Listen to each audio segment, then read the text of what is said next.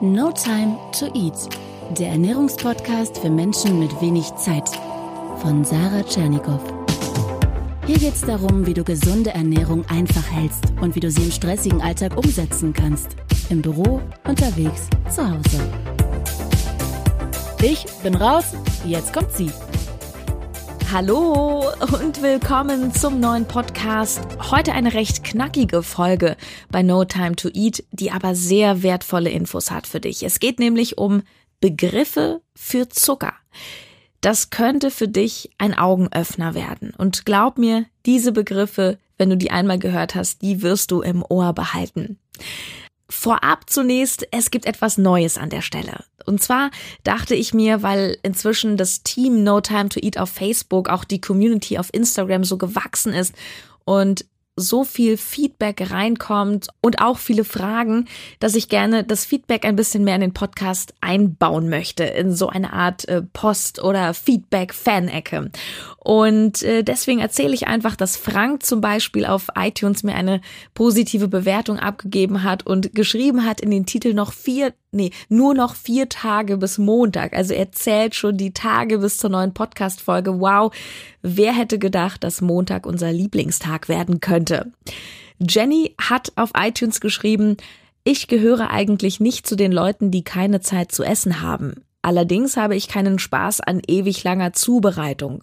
Wenn ich Hunger habe, muss es schnell gehen, sonst schlägt mein Essverhalten oft ins Ungesunde um. Dafür ist der Podcast toll gemacht, denn er liefert Tipps und Ideen und klärt über Sachen auf, auf die man achten sollte.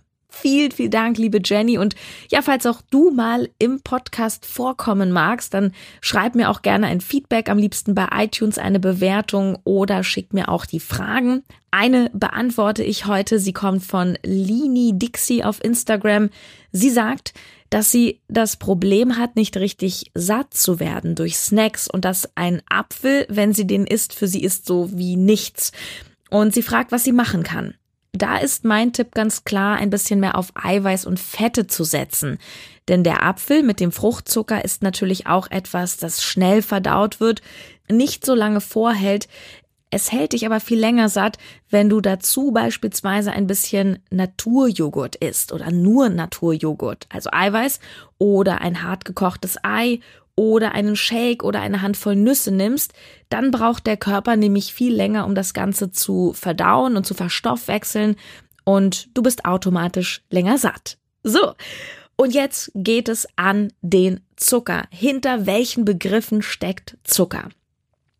Das ist so spannend, denn die Lebensmittelindustrie ist ja clever die weiß natürlich, dass wir inzwischen recht bewusst mit Ernährung umgehen und immer mehr Menschen auch die Packungen im Supermarkt umdrehen und einen Blick auf die Zutatenliste werfen, beziehungsweise auch auf die Nährwerttabelle und das Ganze nach dem Zuckerwort abscannen.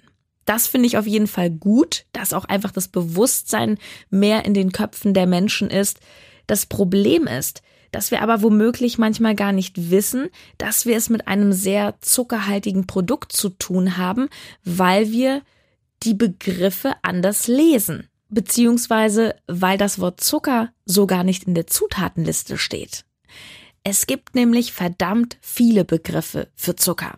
Die musst du dir jetzt nicht alle merken. Ich mache eine Liste mit einer Übersicht auf jeden Fall in die Facebook-Gruppe Team No Time to Eat und schick sie im Newsletter rum. An den kommst du übrigens, wenn du dir die drei perfekten Tage No Time to Eat kostenlos natürlich holst. notimetoeat.de slash Tage. Was du dir aber merken kannst, das sind jetzt die drei Erkennungsmerkmale von Zucker, denn die stelle ich dir in dieser Folge vor. Das erste ist die Wortendung Sirup. Was auf Sirup endet, ist in der Regel Zucker zum Beispiel Glukosesirup. Das kann man sich eigentlich schon denken, finde ich. Denn Sirup, ja, also ich verbinde damit oder ich denke da irgendwie immer ans Backen, ja, an Süßigkeiten und eine leckere Glasur obendrauf. Also Sirup ist eine Endung mit klarer Warnung für dich.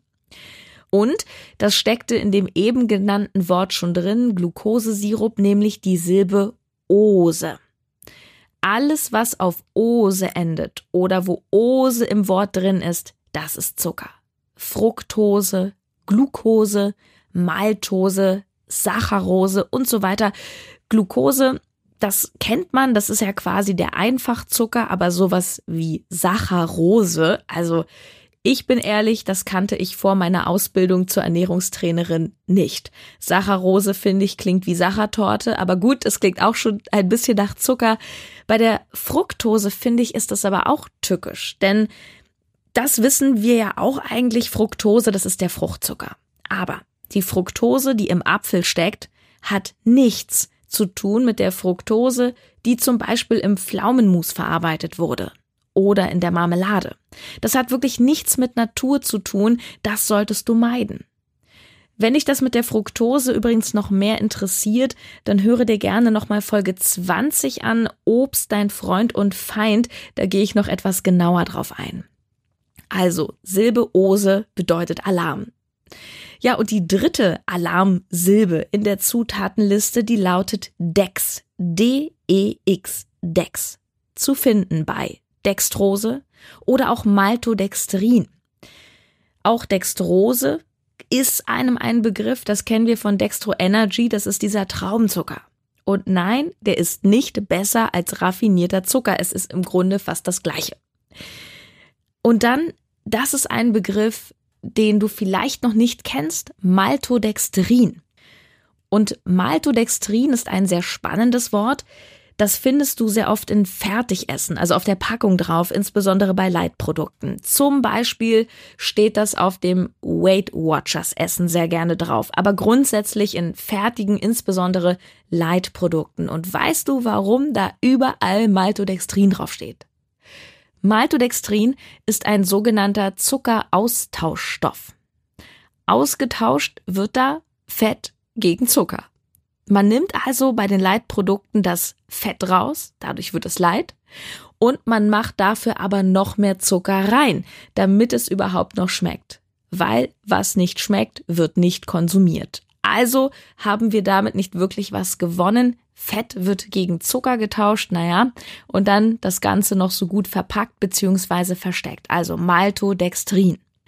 Nochmal zusammengefasst, was sind die drei Silben bzw. Wortbestandteile, bei denen du skeptisch werden solltest? Alles mit Sirup, Ose und Dex bleibt so ein bisschen die Frage, wie gehst du am schlausten damit um, dass du ja nicht alle Begriffe jetzt auswendig lernen musst und dir natürlich Zeit sparen willst im Supermarkt. Wobei ich das schon sehr spannend finde, das ein oder andere Produkt sich mal etwas genauer anzuschauen. Aber ich kann verstehen, wir haben alle was Besseres zu tun, als äh, beim Einkaufen noch stundenlang die Zuckerbegriffe zu suchen. Also was tun?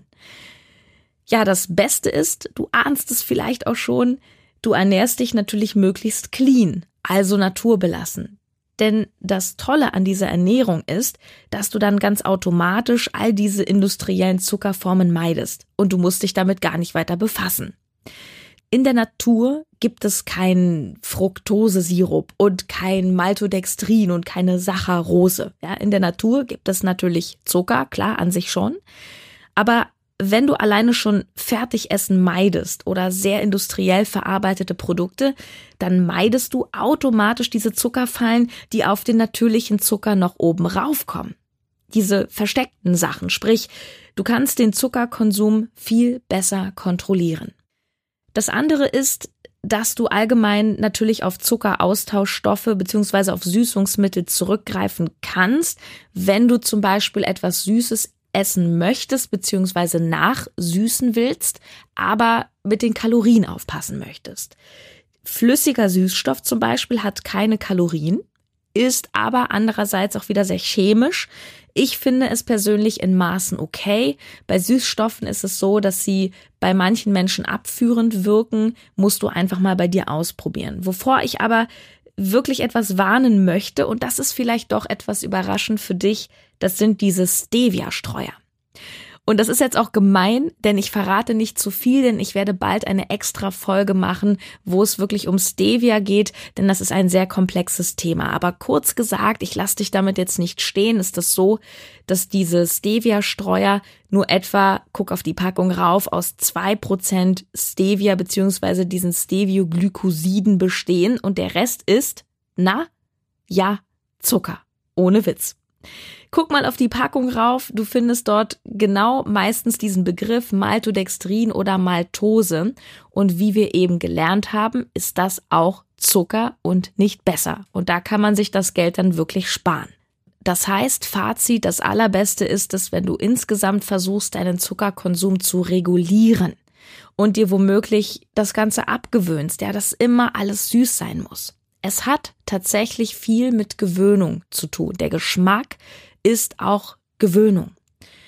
Mach dir in deinen Quark, wenn du es brauchst, einen Teelöffel Honig, wobei ich auch dir empfehle, mit Honig etwas sparsam umzugehen, denn rein chemisch betrachtet vom Aufbau her ist der sehr, sehr ähnlich wie normaler Zucker und nicht so viel besser, hat auch einen sehr hohen glykämischen Index, hast du vielleicht schon mal gehört. Das heißt, der glykämische Index sagt aus, wie stark die Kohlenhydrate meinen Blutzuckerspiegel in Wallung bringen. Und Honig hat, glaube ich, auch ein GI von 70 ungefähr. Honig hat einen recht hohen glykämischen Index, wie natürlich normaler Zucker auch. Und das heißt, dass dein Blutzucker sehr schnell in Wallung kommt, du also schnell überzuckerst. Und das bisschen Vitamine, was man vielleicht beim Honig noch argumentieren kann, das spielt bei einem Teelöffel nicht wirklich eine große Rolle. Also deine Vitamine solltest du nicht aus Honig beziehen, sondern aus Gemüse vor allem. Aber don't worry, mach dir da ruhig mit dem Honig oder mit dem Agavendicksaft mit einem Teelöffel das Leben etwas leichter, wenn du magst. Aber halte auch das in Maßen und denke nicht, ja, das ist doch Honig, das ist doch so gesund, da kann ich mir jeden Tag äh, drei Esslöffel von reinmachen ins Essen. Grundsätzlich ist wirklich die Idee, das Ideal, dass du Zucker reduzierst und dir das schlichtweg abtrainierst, dass dein Körper etwas Süßes permanent braucht. Das bedarf natürlich viel Willen und ja, es ist auch eine körperliche Sache. Und da möchte ich dir zum Schluss eine kurze Geschichte erzählen, eine Anekdote von dem lieben Christian, ähm, ein Hörer von mir der ersten Stunde und ähm, ja, ein guter Bekannter inzwischen, der sich ganz am Anfang mal an mich gewandt hat und mir, glaube ich, über Instagram eine Nachricht geschrieben hat. Mensch, Sarah, ich habe da ein Problem, ich trinke so viel Cola Zero. Ich glaube, es war schon so mindestens ein Liter am Tag und er hat geschrieben, dass er das immer im Auto trinkt und da immer die Literflaschen hat und was er da machen soll. Ich habe nicht gesagt, ey, Cola Zero oder Cola ist doof, jetzt ab jetzt äh, hör auf damit und du brauchst nur einen starken Willen. Nein, ich habe gesagt, mach das langsam. Mach das schrittweise. Nimm dir vielleicht nicht die 1,5 Liter Flasche mit, sondern nur noch die 1 Liter Flasche. Und mach das eine Woche so. Und nach einer Woche reduzierst du vielleicht auf diese kleinen Flaschen, halben Liter. Und dann nur noch eine Dose, 0,33. Und es hat dann eine Weile gebraucht, es waren bestimmt so zwei Monate oder so, dann hat die der liebe Christian mir nochmal geschrieben und hat geschrieben, Sarah, Vielen Dank dafür. Ich bin es jetzt los. Das wollte ich dir nochmal schreiben. Ich trinke keine Cola Zero mehr. Wow.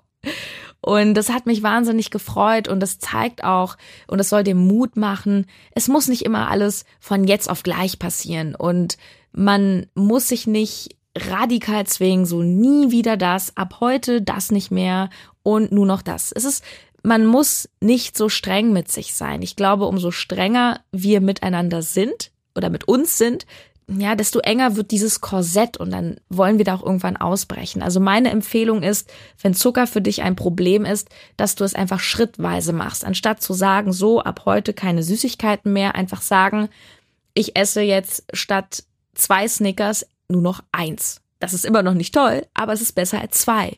Oder zu sagen, ich mache jetzt mal einen Tag ohne und morgen kann ich es wieder essen. Und dann mache ich irgendwann mal zwei Tage ohne. Finde mal für dich so ein Prinzip, was für dich funktioniert, aber das ist, glaube ich, auf Dauer der bessere Weg als dieses Radikale. Und wir sehen ja, selbst wenn wir sagen, hey, Diät, ich mache Weight Watchers, dann ist da auch Maltodextrin drin in dem Fertigessen und so wirklich was gewonnen haben wir damit nicht. Ja. Also, in dem Sinne wünsche ich dir gutes Gelingen und halte deinen Zuckerkonsum ein bisschen im Griff. Denke an die Silben Ose, Sirup und Dex. Und damit hast du schon viel, viel, viel gewonnen. Und ich sehe das schon richtig vor mir, wie du jetzt das nächste Mal im Supermarkt die Packung umdrehst. Ich finde das total spannend. Ich finde, man kann im Supermarkt total viel entdecken. Und ich wünsche dir viel Spaß dabei. Also hab immer Spaß an der Ernährung, an der gesunden Ernährung. Ja, dann sage ich Tschüss für heute und bis ganz bald.